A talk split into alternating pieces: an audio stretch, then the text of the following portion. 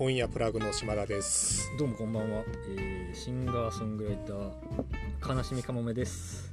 はいかもめさん今週もやや高額本のご購入毎度ありがとうございました。ありがとうございます。えーっとはい。そうですねこれはちょっと、うん。いきなり僕の買った本の話なんですけどあのータイトル、これは豪快本邦でいいんかなえー豪傑の豪に怪しい怪獣の怪に奔放よね。そう豪快本邦円谷怪獣デザイン体感1971から1980これまあこれも前そのラジオかな。アフターシックスジャンクションで紹介はされてたあそうなんや。されてた。されたけどもともとこれこれがねその今言った71年から80年の、うん。まあ、円谷の、まあ、ウルトラマンをはじめとする特撮のうん。怪獣いわゆる怪獣のデザインのなんていうのかな、まあ、こういう要はデザインを考えてる時のラフっていうのかな元の怪獣のラフ画かそのままではないんか。うんまあもちろんこのまま特撮の着ぐるみに起こされるやろうからね、でこれがねまあ、デザイナーさんのラフスケッチ図みたいな。そうそうそう。のなんかしそれをバーってかき集めてうん、で当時のそのデザイナーさんとかにインタビューも合わせて載ってくるんだけど。だからさあの実際多分これ着ぐるみになってるやつよりいかついわな。いかつい。もう色とかそれ無理やろみたいな色やっぱいっぱいあるし。でこれがさほら俺の好きなセブンあセブンがあるやん。セブンがえっ、とこれは何や？何でできたやつや？セブンがそこに書いてるしたんだ第34話「ウルトラ兄弟永遠の誓い」なんやけどこれ太郎の34話か。何の34話なんやろ、エース。えー。ちゃうわ。レオあレオ。ウルトラマンレオの34話。あすごい。セブンガーの一番最初の原画か。そう。えとかさ。まあまあ僕も特撮とかうん。好きやけど、うん。そこまでなんていうの？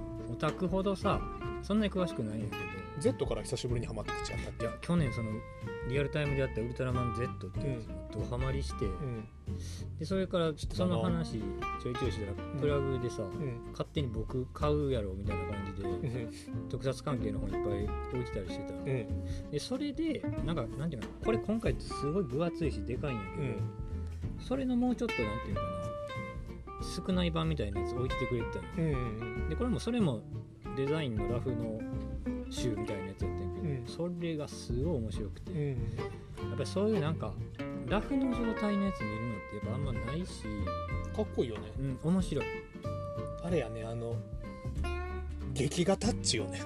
劇画タッチやしやっぱりなんかでなんていうの？ねこのダンプ怪獣ダンプコンゴとかウルトラかっこいいやん。だ発想がさ、うん。完全に小学生やけど、うん。絵うまいから よくわからん世界になってんねやっぱおうおうおうりで色とかはぶっ飛んでるし。すごいな。だからまあ怪獣もありロボットもありでとにかく いや。ばそうなやつが集まってるもんな。それをやっぱりなんかどういうまあもちろんセンスがそれぞれ違うし、うん。でも子供に受けるようにデザインせなあかんから、うんそこはとんがらせていかなあかんしみたいなうーん。のあってやっぱめっちゃ面白いよね。あでもやっぱり特定のある程度デザイナーさんが続けて担当してはるんやね。そうやっぱエースやったら誰々誰とか、うん。ミラーマンやったら誰々誰とか、うん。一応それは分けられてて編集されてるんで、またちょっとねほんまに昨日おとついこれ手に入れたばっかりなので全然パラパラやばいな。パンダ怪獣デスコングキングがすごいな、いやばい。だから それデスコンキングって考えて、うん。まあどっちが先かわからんけど、うん、そう起こしていくわけやんデザインあでもほんまやなあの、えーパンダのぬいぐるみを怪獣化モチーフはそうだから前年10月に来日し上野動物園で人気を博して社会現象になっていたジャイアントパンダだって、時勢とで、まあ、それで脚本上がってきて、うん。それに合わせてうん。デザイン考えるとかさ。うん。大変やけど、まあ、これでこんだけまとまってたらやっぱ資料的価値っていうかさ、うん。まあ、俺にとって資料的価値があるかどうかわからんけど、うんこれこういうの見返した時になんか上がるよね。心揺さぶられるなこれがえリアルタイム見てた？ウルトラマン。だって俺らのリアルタイムってやエイティじゃない？あれリアルタイムじゃない多分リアルタイムでやってたのってやってなかったからうん。もっと後でティガとかじゃないうんこちらねその円谷怪獣デザイン体感豪快本邦、4400円。ありがとうございます、いやこれは注文してたんでね買わせていただきました、まあ、ちなみにもう一人の常連さんの怪獣オタクの人も予約してくれてたよプラグで2冊売れてる。なのでもう一冊売れるかなって踏んでる。いやこれはちょっと、ちょっとでも好きな人はうん。いいと思う、いいよね。うん、いい。やっぱすごい、うん。いかつい。楽しい。うん。自慢でした。はい。Z 面白かった？Z は俺は俺はあの Z からいろいろ見たけど、Z が一番僕は好きでしたね。Z 以降のあもう一個新しいやつが今やってるのか。えっ、とティガのうん。次のやつっていうかはやってるね。ちょっと見てないっす。えティガの次のやつ？なんかねティガの次っていうかティガが出てくる、おおえ Z の次のやつってこと？うん、まあいや Z が終わって？Z が終わって次のやつが今そのトリガーってやつかな、うん。やってんだけどそれ一応なんか設定上ティガうん。ちょっとねごめん詳しく分かってない。けどティガ2世じゃないけどティガのうん。と共通した世界みたいな感え見てることは見てる？じ頭だけ。うん。ちょっとね僕にはハードコアすぎて無理でした。ち 何よハードコアって？ょっとやっぱりあのなんていうかな。子供に向けすぎたうん演出っていうか。ああなるほど。そういう意味のハードコアね、うんちょっと僕には、うん。ははいただセブンは違ったと。あセブンじゃないセブンじゃないごめん。あの Z い、Z は Z はもうなんかバランスが良かった。うんすごい良かった。えーじゃあちゃんと見ようかな。まあ第一話見てちょっと面白そうやなと思ったけど。うんパトレーバーに近い世界観も。そうね。なんかそのいわゆる科学特捜隊。うん。防衛チームが防衛チームの職場がすごい楽しそうっていうのはずっと確かに大きかった、だからそうやね。パトレイバー、なんか何しろそういうさちょっとした裏側のさうん、楽屋落ちじゃないけどあのお仕事の裏側みたいなものがリアルに垣間見れるとぐっと面白くはなるよね。ウルトラマンって結構それ大きいと思う、うん仮面ライダーも好きやねんけどあれやっぱさ、うん。俺らの世代やったらおやっさんやろ。そやな。おやっさんの、まあ世代というか わしら再放送でさ見てたそうそうそうそうじゃんどっちにしろさ今はちょっと分からへんけど、だからウルトラマンもそのリアルタイムというかテレビでやってるのを見てたのは初代マンと帰ってきたとそれこそエイキーとかやったかなちっちゃい頃。そっから追いかけれてないけど。だから俺らはいわゆるそのほんまのほんまの世代よなと世代の時にリアルタイムでやってないはずだから、うん、取りこぼしてるっていうか後で追っかけて見てる。うん、なるほどね。アラフォーになってハマった、まだやっぱりこういう設定しろしてはかっこいいよ。いい。うん。これはね本当にしばらく楽しめます、はい。ということで、えー始まりました。本屋プラグラジオです和歌山県和歌山市の本屋プラグ店内から、えー本屋プラグ島田と準レギュラーの悲しみかもめでお届けする、えー本に関する話題と本にまつわるさまざまなカルチャーを紹介するプログラムです。で、まあ、せっかく今日はねウルトラマンの話が出たところではい。あのなんやろ。子供向けのものやけれども大人が見ても面白いものってあるやん。むしろ大人になってからこそその良さがまた違った角度から分かるみたいな子供向けクレヨンしんちゃんだよと劇場あれはでもさもうさ鼻から大人向けに作られてるやんもまあうクレヨンしんちゃんはさ。版なるほど。じゃあそこを、ウルトラマンは多分あれやの大人向けに作ってないやん初代とかな。もう間違いなくそうやろ、うん、ただ今の大人とかが見てもでも面白いっていうのはさやっぱりさ子供向けと侮らずに真剣に作ってる人たちがいたからやん、なるほど、うん、大人向けじゃなくてね大人も見れる子供向け。うん、で実際大人になってから見ても面白いもの。ということで、えーずっこて3人組の話を したいと思います。よろしくお願いします、はいじゃあ鴨井さん今日もよろしくお願いします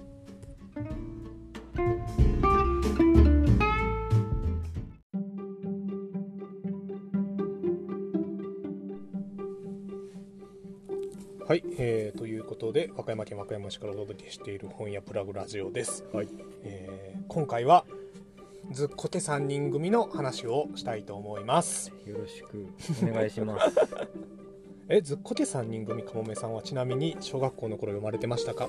図書室にはあったから間違いなく読んでたと思うけど、知ってることは知ってたもちろんもちろんもちろん知ってるし、うでも内容は覚えてない。あほんまに？うんやっぱ「裸足の弦」読んでたし。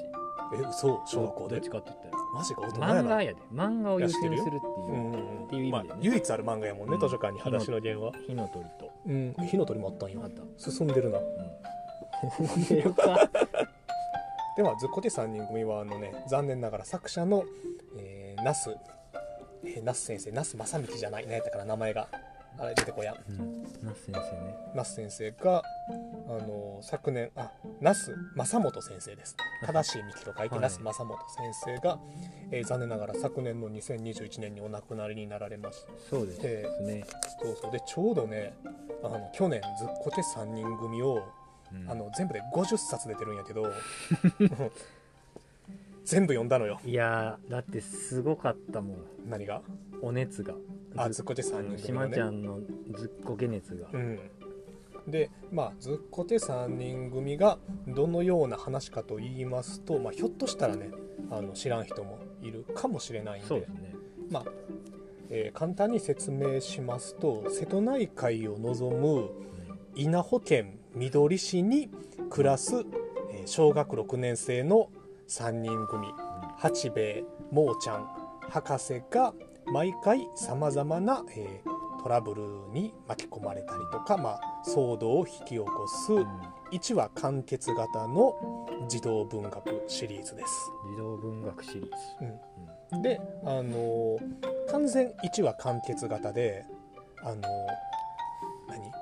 その巻をまたいで引き継がれるものは何もない。ああだからそこでリセットされるね、そうそうそう。1話が終わるごとにリセットされるから基本的にどこから読んでも大丈夫やし、であの巻ごとにあの新しいキャラクターが出てきたりもするんやけれども、まあ、基本的に特別なキャラクターっていうのはそれ限りやから、うん。うん、なのであのどこから読んでも話が分からなかったりとかあの読んでる人だけに分かる目配せとかいうのがそんなにないからね。うん。その辺も読みやすいし、まあ、70年代から0年代まで、うすごいね、ん、20年以上にわたってすごいね。続いてるシリーズ。70年代か。確かね、はい、あ今携帯で録音してるからちょっと調べられないけど確かそうやったと思う、うんもし違ったら後でちゃんと訂正します、はい。でこのずっこて3人組何が面白いかっていうとその全部があるのよずっこけには。全部があるっていうのはその1話完結型で回によってはミステリーやったりうん、うん SF やったりあのオカルトやったりそれこそ、はい。まあ、当時流行ってたものオカルトとか多分当時流行ってたと思うのよ。まあオカルトブームブームとかね。はい。で、まあ、あとは怪談であったりとか、あとはまああのちょっと切ないラブストーリーがあったりとか、あの1話ごとに1話1巻ごとにテーマがあって、でそれがねすごい上質なプログラムピクチャー感があるんよね。あの昭和の。うんなるほど。そうそうそう。で、えー、と今回はじゃあそのずっこけがいかに面白いかっていうのを、えーおすすめ5冊を、うん50全50の中かの5の冊5冊。を選んでくれたんですね。そうそう。ベスト5に近い。やばいな、うん。はい、でもこれずっこけ文庫ポプラ社から出てるからあの全部買っても3000円っていうね。うん、でそう1冊600円でこんなに面白いものが読めるのかっていう。でこの那須先生何が素晴らしいかってあの子供向けの児童文学ではあるんやけれども、さっきのウルトラマンと一緒でなぜ大人が読んでも面白いかって言ったら子供を全然バカにしてないんよね、うんうん、で例えばあのミステリーが出てくるんやけど、うん。ミステリーの回って何巻かあるんやけどあのちゃんとって言ったらおかしいけど人が死ぬ。そこよね。なんかちょいちょい聞いてたけど、ん。それがあるんやね。そう。結構ね あのバミステリーはバンバン人死ぬのよ今の感じで聞いたらそうなんやってほんまに思うようんうね、ん。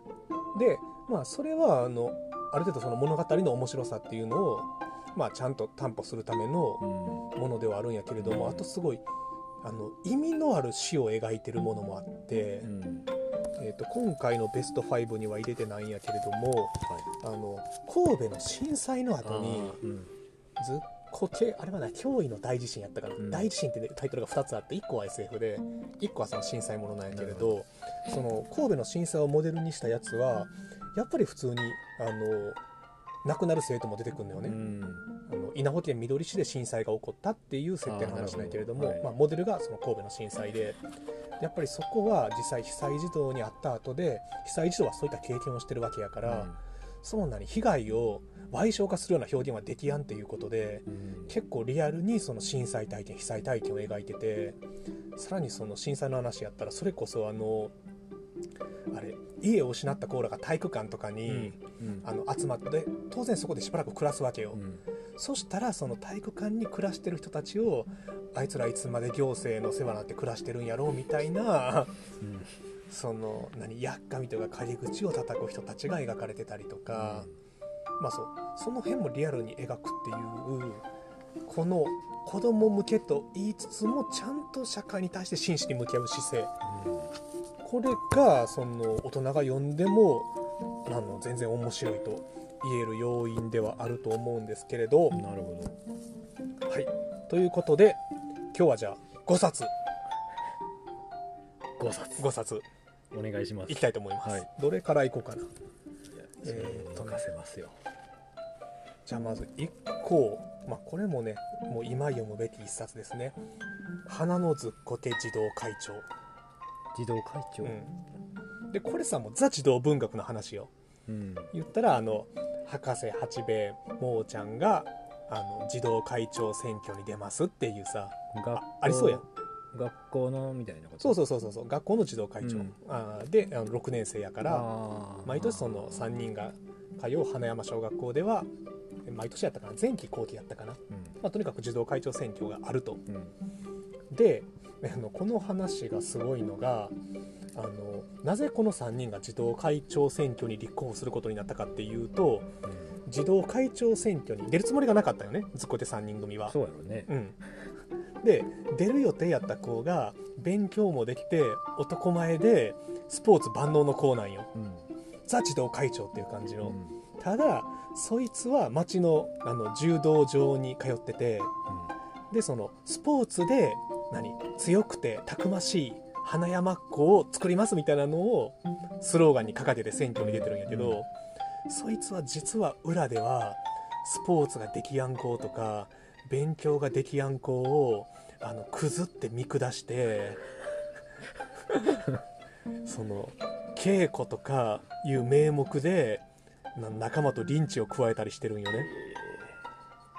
だからもうめちゃくちゃ弱肉強食のエリートなのよ、うん。そのだそういう顔がある。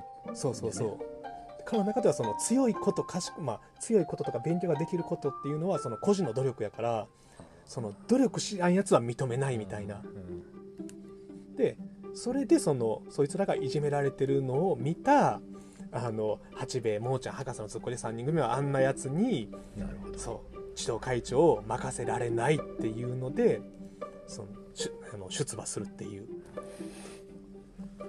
でそのさらに面白いのがその児童会長選挙の様子がうん。選挙キャンペーンが主に描かれるんやけど、うん。それが大人顔向けでうん。あの何選挙事務所を作ってうん で選挙部隊がおってでしかも違法な選挙活動にも手を染めるんよね。3人が？そう。あのへお金を渡すみたいな。ーマジで？マジか。お金を渡すというかお金を渡すのはグレーやからちょっとなんかその子供らが好きそうなバッジを配るとか,、まあまあだから要はそうね。うんそうそうであとはまあその妹にお前らのクラスの子を何人かその選挙運動に協力してる子を紹介してくれたら10円あげるよとか、そうっていう大人顔向けのあの選挙活動を繰り広げるっていう。うん。うんこれがねもうねそのそもそもやっぱり那須先生はその民主主義っていうのはそのやっぱり頑張れない子もいると社会の中では。うん、そうだね。うん。でしかも弱い立場の子もいると、うん。だから強い子じゃなくて弱い子の声にも耳を傾けられるのが正しい社会だろうと民主主義だろうといううん。那須先生の思いが詰まった一作、確かになかなかタイムリーうん。タイムリーというかまあそうだね。うん、揺らぐ民主主義だから。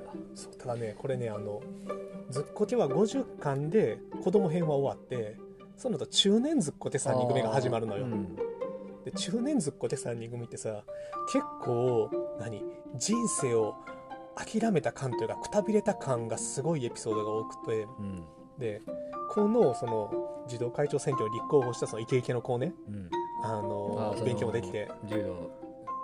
まあどうしよう通っててうん。ベニオ的エリートの子はの将来が描かれてるんやけど中年ではね、うん。で彼はこれ別にネタバレじゃないと思う思うんやけどあの彼はあのいい大学に行っていい会社に就職するんやけどうん。そこで過労で自殺するっていう。そうなんや。っていう彼の顛末がさらりと描かれてるあの中年シリーズ。リアルなんよ。うん。容赦ないね。容赦ない。あの中年シリーズマジで容赦ないからありがとう。はい。というずっこけ、えー花えー花のずっこけ児童会長。自動会長これがまず一冊。まず一冊。来た。次は、えー緊急入院ずっこけ病院大事件。これがテンションでいかなあかんな。そうだね。はい、緊急入院ずっこけ病院大事件。これね前半のパートと後半のパートで結構話が変わって、うん。えーっとね「ジャッカルの日」っていう映画知ってる？いやタイトルぐらいあのフランスのあれ実在した暗殺したのジャッカル実在したかな？実在してないかな？まあ、リアルのフランス映画であのドゴール大統領を暗殺しようとしたスナイパーのああのリアルな作戦模様を描いたフランス映画があるんですが、えー、と前半それです、前半それ。それ、スナイパー？うん、暗殺者。みあの3人が暮らすあれ、えー緑市の、えーにで議員を暗殺しようとする あのスナイパーの話がそのめちゃくちゃリアルに描かれるのよ。それさ、うん。すごいよね。そでもれ自動で漫画やってることがさジャッカルの日なんよ。ああの目立たないサラリーマンを装った男が緑市にあの潜入して溶け込むようにね。そう。であの地場のヤクザの世話になって 隠れ家を用意してもらってあの裏山でうん。あの何？あの銃の精度を試す、うん。うん、あれしてんだよ。してるっていう。しあの死者をしてるっていそううタイトルから絶対分からん分からんよね。でさそれが全然子供向けじゃないよ。完全にリアルなんよね。で、まあ、ただ本編はその緊急入院こで病院大事件でこれがどんな話になるかっていうとそのスナイパーはちょっと前まで海外に潜伏してたのよ。うん。でそこで病気を持ち込むよね感染症を日本に。でそのスナイパーが緑市に持ち込んだあの感染が広がっていくっていう話。どんなとこおってんこいつ、うん。すごいな。スナイパーものでうん。パンデミックもの。パンデミックもの、うん、でそれ実際の病気あのそのファンタジーの病気じゃない。実際にその病名も明らかになっていくんやけどその後半は何かっていうと、ずっこけ3人組が全員かかりますそのパンデミックに、で彼ら入院するのよ。うん。じゃあ主役は誰かっていうとうん。あの医療従事者なんよね。その子供たちの中で感染が広がっていって、うん。でも何の病気かわからない。その病名をあの突き止めていく医療従事者とさらに彼らはあの隔離されるのよ保健所で。うん。で強制入院なんやけど、うん。あの完全にコロナ初期の様相が描かれるんよね。うん。もちろん全然コロナ前の作品よ、うん。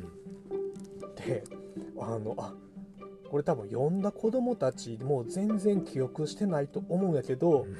あのね唯一やと思う児童文学で PCR 検査が出てきまあすそうなんや。すごいね。だからちゃんとしなんやろ取材されてるというかいわゆるそう。実際にそういうパンデミックが起こった時の流れとして、うん。そういうことがあるっていうことはうん。ちゃんとそこに落とし込まれてるんやね、そうそうそう。感染症センターがあってそこに、うんあのう謎の、まあ、おそらく伝染病だと思われる病気にかかった人たちが、まあ、隔離されてん。どうやってその病名を突き止めていくのかっていう。うんなるほ もうね全然子供向けじゃないよね、どいやだって今聞いてるその枠組みだけで全然子供向けじゃないっていううか、ん、アウトブレイクみたいな。そうそう。だって現在の法律で最も重大な感染症として一類に分類されているペスト、うん。エボラ出血熱、うん。ラッサ熱マールブルグ病などの患者を治療した経験のある日本の医者はほとんどいないに等しいし2類に分類されているコレラや急性開白髄炎いわゆるポリオに感染した病人に接することも極めて珍しいのである、なるほど。そうした医者が未知の感染症にどう立ち向かっていくかっていうすごくない？いやすごいね。うん。どこやったかなその PCR 検査が出てくるところ、まあ、それもその医者同士の会話としてさらりと出てくるんやけど、ね、まそれってさ、うんうんやっぱ、まあ、こその緊急入院ずっこけ病院大事件はそのうん。当時僕読んでないけどさ、うん。分かるようにはなってんの？その6年生ぐらいのある程度でも読み飛ばすところはあるやろねその専門用語に関しては。うんだってもうさ説明ないもん。言葉として残るか、うん。まあどうやろうな。まあその分かりやすくちょっとあの書き下してるところはあるよ、うん。その例えばなんやろな。病気の本当の害は発熱ではなくて彼らが人間の体に侵入して健全な組織を壊したりあるいは毒素を出すことなのだとか、うん。そういう説明の仕方になってたりとか、まあ、でも細菌よりも小さいウイルスは生物のくせに自前の細胞を持たず遺伝子だけで存在しているとか、まあ、ちょっとやっぱり低学年には難しいよね。いやそうだよで、まあ、マラリアとかそういう病気の説明があったりとか、な、まあ、これも完全にあの子供を舐めていない一冊。うんるほど。うん、これもっと去年なんか注目されてよかったと思うんやけどね。確か去年2年前かも。にいやもうそうやね。スタートコロナが出た頃は、うん、でもほんまにあのコロナ禍の現代を予見したようなうん。作品です、ありがとうございます、はい。いやすごいね。帯がさうん、今のやつの帯が元気有利な冒 全部詰まってるって書いて険るけどね。いやまあまあそうやろうけど すごいな元気勇気冒険じゃないわこれは。うんいやすごい。だってめっちゃハードやハードよ。初っ端から全てハードよ。ヤクザも出てくる。あの何感染症対策も出てくるっていう。一つではい、えーじゃあ次行きましょう。ははいい。ずっこて山賊修行中これはちょっと若干話は聞いてるからね。これね去年ツイッターで紹介したらバズった。あそう、うん。あそうなんや。で結構売れてたよ。あのうちが言うのもあれやけど。あのずっこて山賊修行中がどんな話かというとミッドサマーです。うんいやそうやね、うん。うん。あのーえこれねどこやったかな舞台が。緑市があるえーっと稲穂店稲穂店ってまああの広島なんやけど、うん。そのモデルになってるのは、えーその辺のこれはちょっとね場所がどこやったか思い出せんのやけどやっぱり中国地方の中かな。その中国地方の、えー山奥の中に、あの天皇に滅ぼされたはずのうん。土雲の一族というものが実はその末裔たちが、えーカルト的な教団を、あの保ったまま原始共産主義的な共同生活をしているコミュニティがあるっていう設定で,、うん。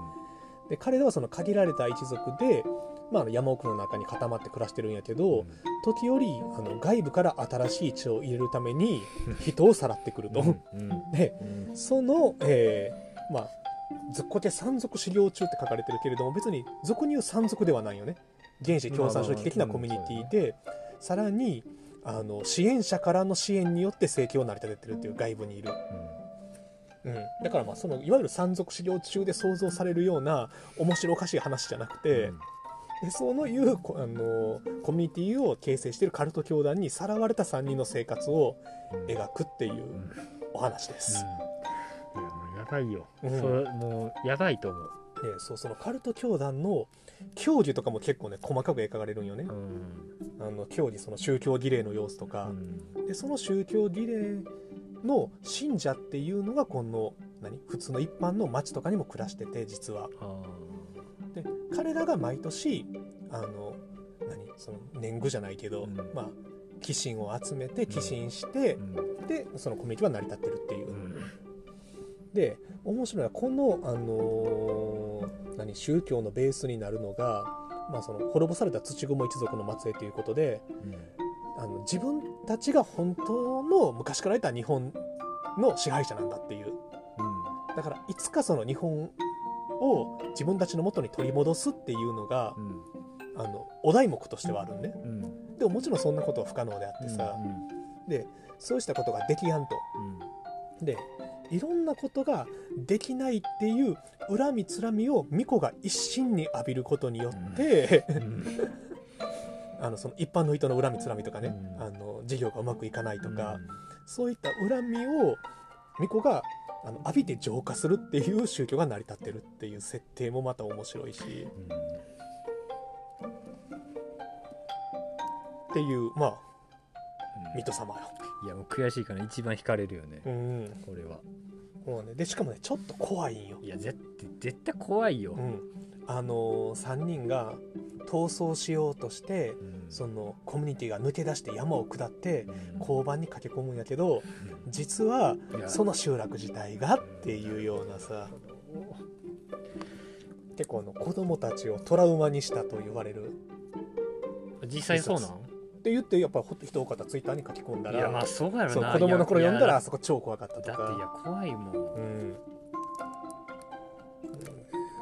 土雲っていう言葉もこれで覚える子多いやろうしね。うん。まあでも確かにいろんなさっきのさ、うん。まあその実実在するウイルスの名前だけとかでもさ、うん、残ってる。まあ残ってるやろね。そういうのって覚えてるから。そうそうそう。まあ、これをあのまあこういったやつをなぜ書こうと思ったのかっていうのがすごいけどね。うん、そうそのオウラミモースオウラミモースって唱えんだよねその信者は、その巫女に対して「何ら知らずや。我は暗み谷に住む土雲なり君が世に触りなさんとて火にせんど。世に万度呪いの息を吐くうちに災いの炎は空に満ち風を呼び雲を呼びて万民ことごとく生き地獄に落ちしとや。これひとえに我が呪いの賜物なりあなうれしや喜ばしや。ああ何とて祭ろうや。奇怪な面の内から漏れる女性の声に集まった人々は地面に頭をこすりつけてただただ両手をすり合わせている。そして土雲様の言葉が終わるとともにまたあの奇妙な呪文呪文を唱え始めた「オウラミモースオウラミモース」っていう、怖いね、うん。うん、まあでもね面白いよ。面白そう。これもねあのずっこて中年シリーズであそのコミュニティそうクラミダニっていうコミュニティなんやけどこのクラミダニっていうコミュニティのその後が描かれるんやけどえぐいよ、いやだそんなうん。中年への引きもすごいうん。ね、、もうね中年はねこんな日じゃないよ。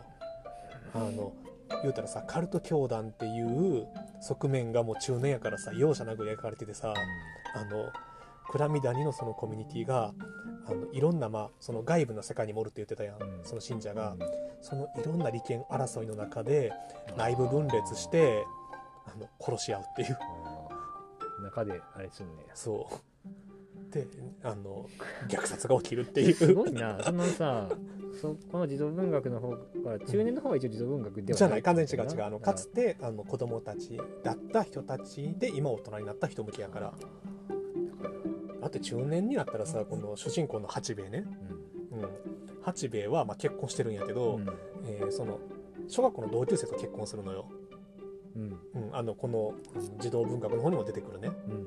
あのチャキチャキした女の子と結婚するんだけどそれはあの2人が恋愛してとかじゃなくて同窓会で久しぶりに再会して酔った勢いでやってしまって その1回で妊娠してしまったから電車とえーって結婚すいう。のがるっていう中年のそう幕開け。八兵衛なんや、幕開け。えー 超面白そう、う。んえーっとじゃあはい次いきます、えー次はこれがねずっこけの真骨頂だと思う。うん。那須先生の人柄が一番出てる一冊ずっこけ文化祭事件。文化祭事件。そう。まあこれはまあ分かりやすいあのー何児童文学の面白さがこもってると思うんやけどこれね、映画に例えるならあの三谷幸喜のラジオの時間に近いと思う。うん。えーっとねこれ言っあのーまあ文化祭でうん。その八兵衛博士もーちゃんのクラスが劇をすることになると。うん。で八兵衛の実家は八百屋なんやけど、あそうなんや、うん、そのあそう八百屋八百屋。うん、八屋商店ですよあ八谷商店。うん。まあ、八谷商店もやっぱりさ時代の流れの中でさ八百屋が難しくなって あの中年3人組では八百屋畳んでコンビニになってんだけどうん。しかもフランチャイズの。うん。まあまあそうその八兵衛の八百屋のお客さんにその緑市で暮らす有名な児童文学作家がいるから彼に脚本を書いてもらおうっていうのでうん。脚本を書いてもらうのよね。ほでもその児童文学作家っていうのが昔賞は取ったことあるけれどもううん。その後はその鳴かず飛ばずでうん。ただプライドだけは高くて そのローカルな何？創作クラブとかのちっちゃいコミュニティの中で生きってるみたいな。でまあでもその先生はまあ快諾してあの書いてくれるのよね。うん。そのクラスのために。うん。で、えーその書かせたタイトルあの物語っていうのが、えっとねまあ、その児童文学作家なんであの仲良し兄弟とトンカチ山の大魔王っていう、うんうん。あのーまあ、ザ児童文学というか、うん。うん何？悪魔にさらわれたお母さんをうん。その兄弟が知恵と勇気で救いに行くっていうお話。であの謎謎とかを解きつつね、まあ、ありそうやん。うん。でそれを書いてくれました。うん。ただそれをあのじゃあやりましょうってなったんやけどその6年生のクラスはこんなガキみたいな話やってられるかよと、なるほどなるほどねうん、で自分たちでその話を書き換えて「うん、アタック3極道編」っていううん。そのジアギアのヤクザにさらわれたお父さんを女の子3姉妹が武力で奪還するっていうアクション劇に書き換えてしまうんよ。すれてんな。で当日その劇をやるんやけど、うん。あの自分のあ勝手に書き換えられた先生は。大激怒っていう話なんやけど面白さとしてはその一つ一つまず劇を組み立てていく面白さ。そのダサい本が上がってきてそれはこうした方が面白いっていうのをみんなで意見を出し合って、うん演出もうん。あのあれあの火炎放射器じゃなくて消火器、消火器。うん。消火器ぶちまけたら面白いんじゃないかとかうん。こういう演出できるんじゃないかとか一つ一つ子供たちが DIY で劇を作っていくうんワクワク感。なるほど。でさらにあのそのワクワク感っていうのが実は意味があってだからこのせ、まあ、あのオチになるからやめとこう、うん。う んまあ、っていう話でこれにはだから那須先生の思いが込められてて「ずっこけ3人組」って初め有害図書って言われたんよ。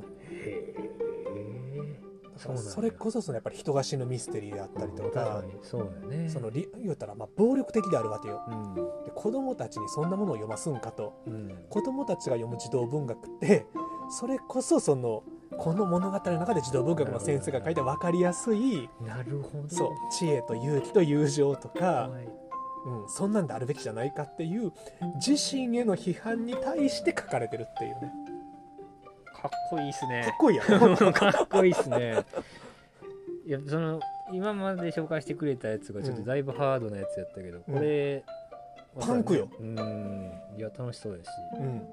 でめちゃくちゃ面白い。なるほだからその後劇を作っていく感じがだから本来と逸脱していく感じがねちょっとそのラジオの時間に近いかなっていう、んなるほど。なんでああいうのが好きな人やったら全然おすすめやしあの大人の読書にも全く耐えられるうん。一作祭事件、えーはい。ずっこけ文化祭事件。ありがとうございます。じゃあラスト一冊、ついに来た。うん、すごい。これは5冊紹介する。もうもう終わる。もう終わるから。でこれはねあのジュブナイルミステリーの傑作っていうよりも日本ミステリー史に残る傑作だと思います。すごいですね。はい。ずっこけ3人組の「バック・トゥ・ザ・フューチャー」まあ多分バック・トゥ・ザ・フューチャーが流行った時代かな。あでももっと後やった。2000年ぐらいだと思うからこれ。えー、っとねあ1999年じゃあ全あとやね。全然あと全然あと10年ぐらい後。だからバック・トゥ・ザ・フューチャーというタイトルなんやけども、うん。あの SF じゃない、SF じゃない、うん、ミステリー。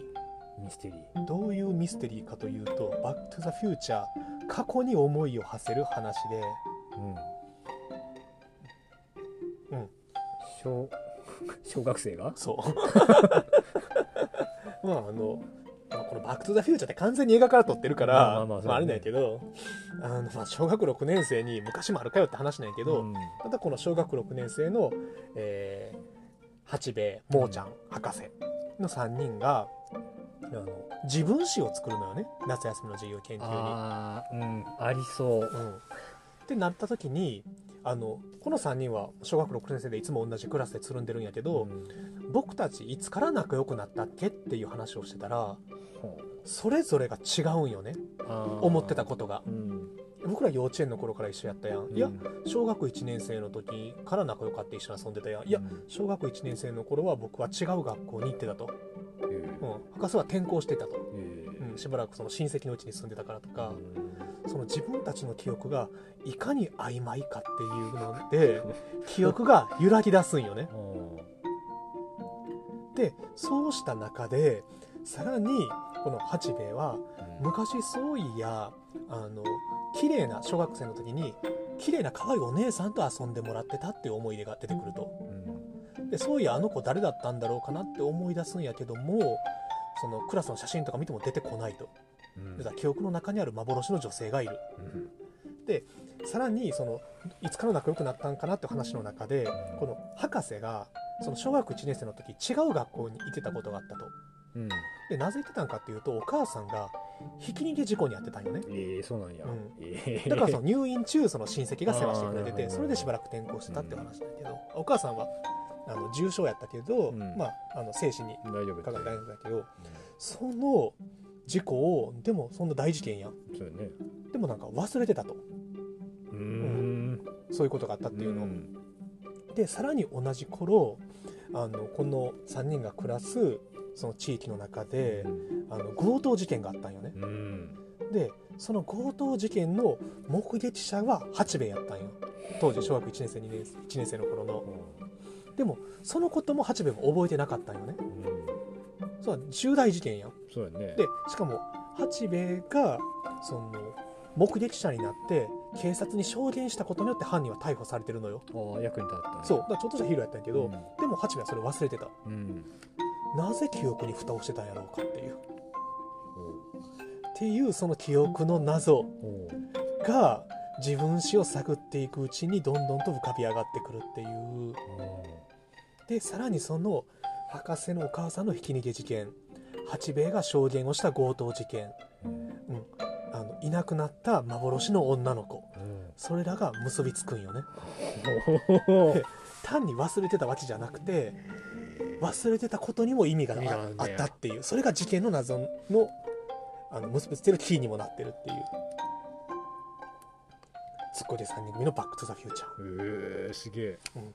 だってこれだけハードカバーやもんね」そう。あその後のうちがあのこの版の方がかっこいいからっていうのでなあのハードカバー版とポプラ社のポプラ社の。うん、あのポプラソフト社文庫版ズッコケ文庫両方あるんやけど、うん。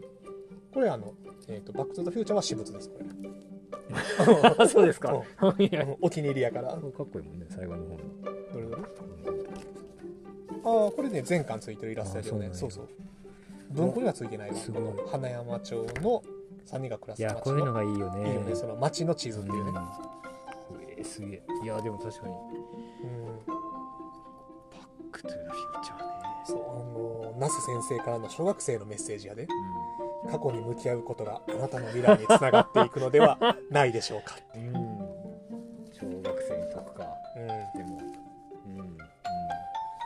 あでもあとその過去を知るっていうことは結構那須先生こだわり続けてきたテーマで、うん。あのそれこそずっこけ3人組ハワイへ行くっていう感はうすごいハッピーな話っぽいやんなんか、ん、もうハワイかいハワイ行くっていう、うん。あのハワイの日系移民の 歴史の話ないのいやまあ大事やからね。とかさあのえーっとね今日持ってきたねずっこけ、えちょっと待って。はい、ずっこけ3人組が家出する話があるんやけど、はい、ちょっとね今島田さんが本探しに行ってます。プラグ。店内。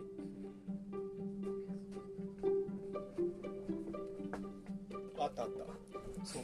ずっこけ家出大旅行ってあるんやけど、うん。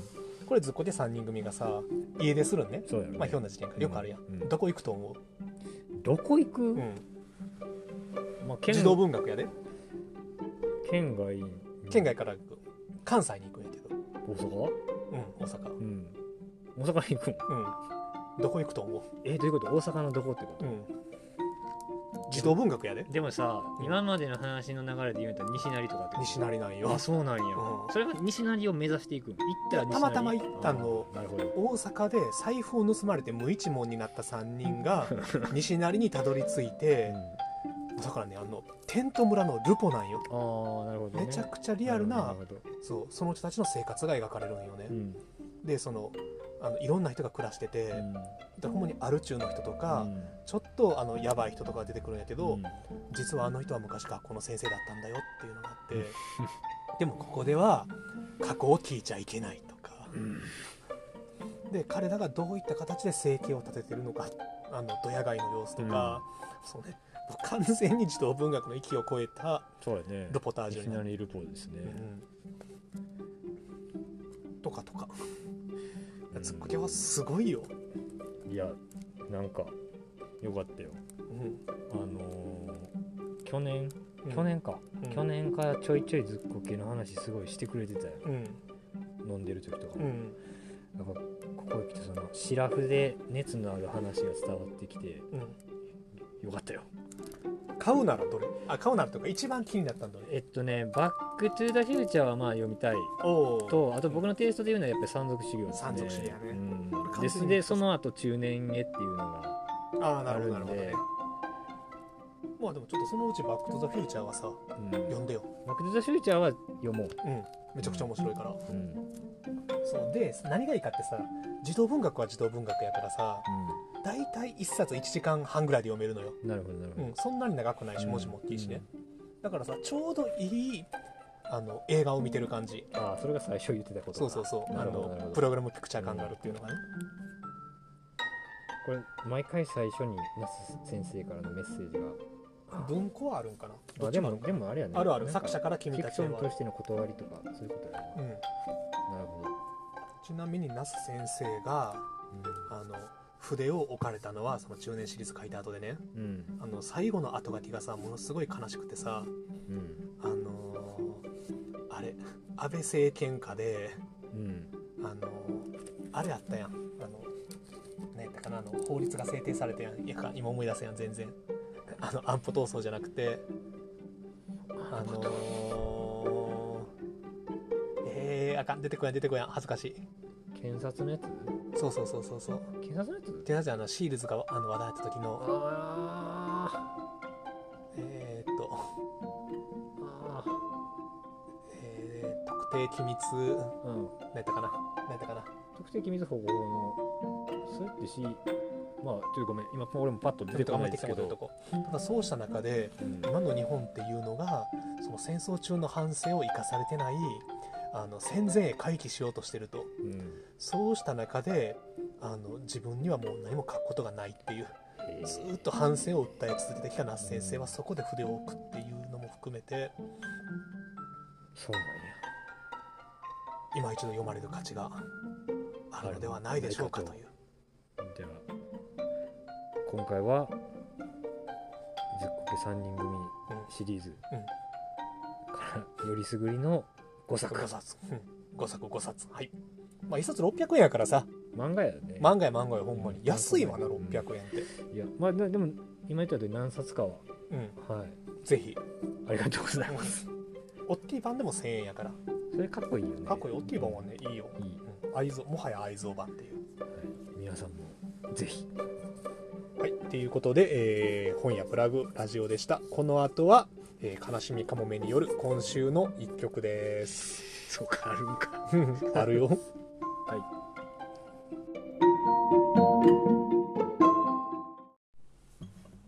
はい。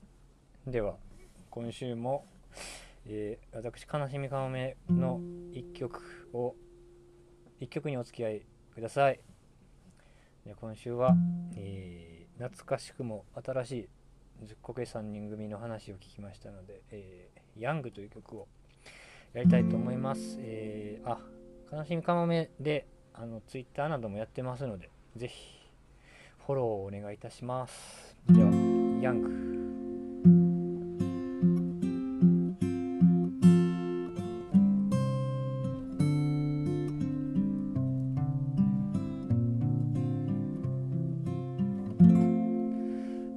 流された。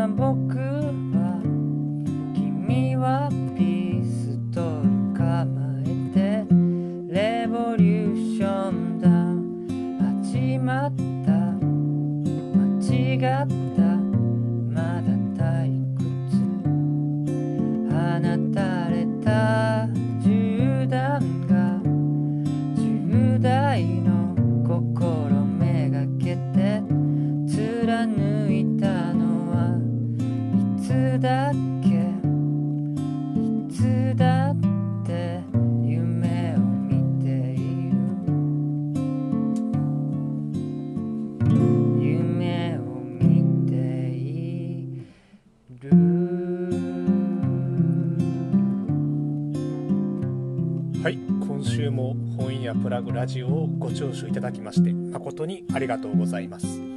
本屋プラグラジオでは皆様からの感想のメールやこんな、えーコーナーが欲しい、えーこんな特集をしてほしいなどの、えーリクエストアドバイス等も募集しております。本屋プラグの公式 Twitter アカウントもしくは本屋プラグホームページに記載されている問い合わせフォームメールアドレスより、え送っていただければ幸いです。それではまた来週もよろしくお願いします。本屋プラグ島田と。あ悲しみかもめでした。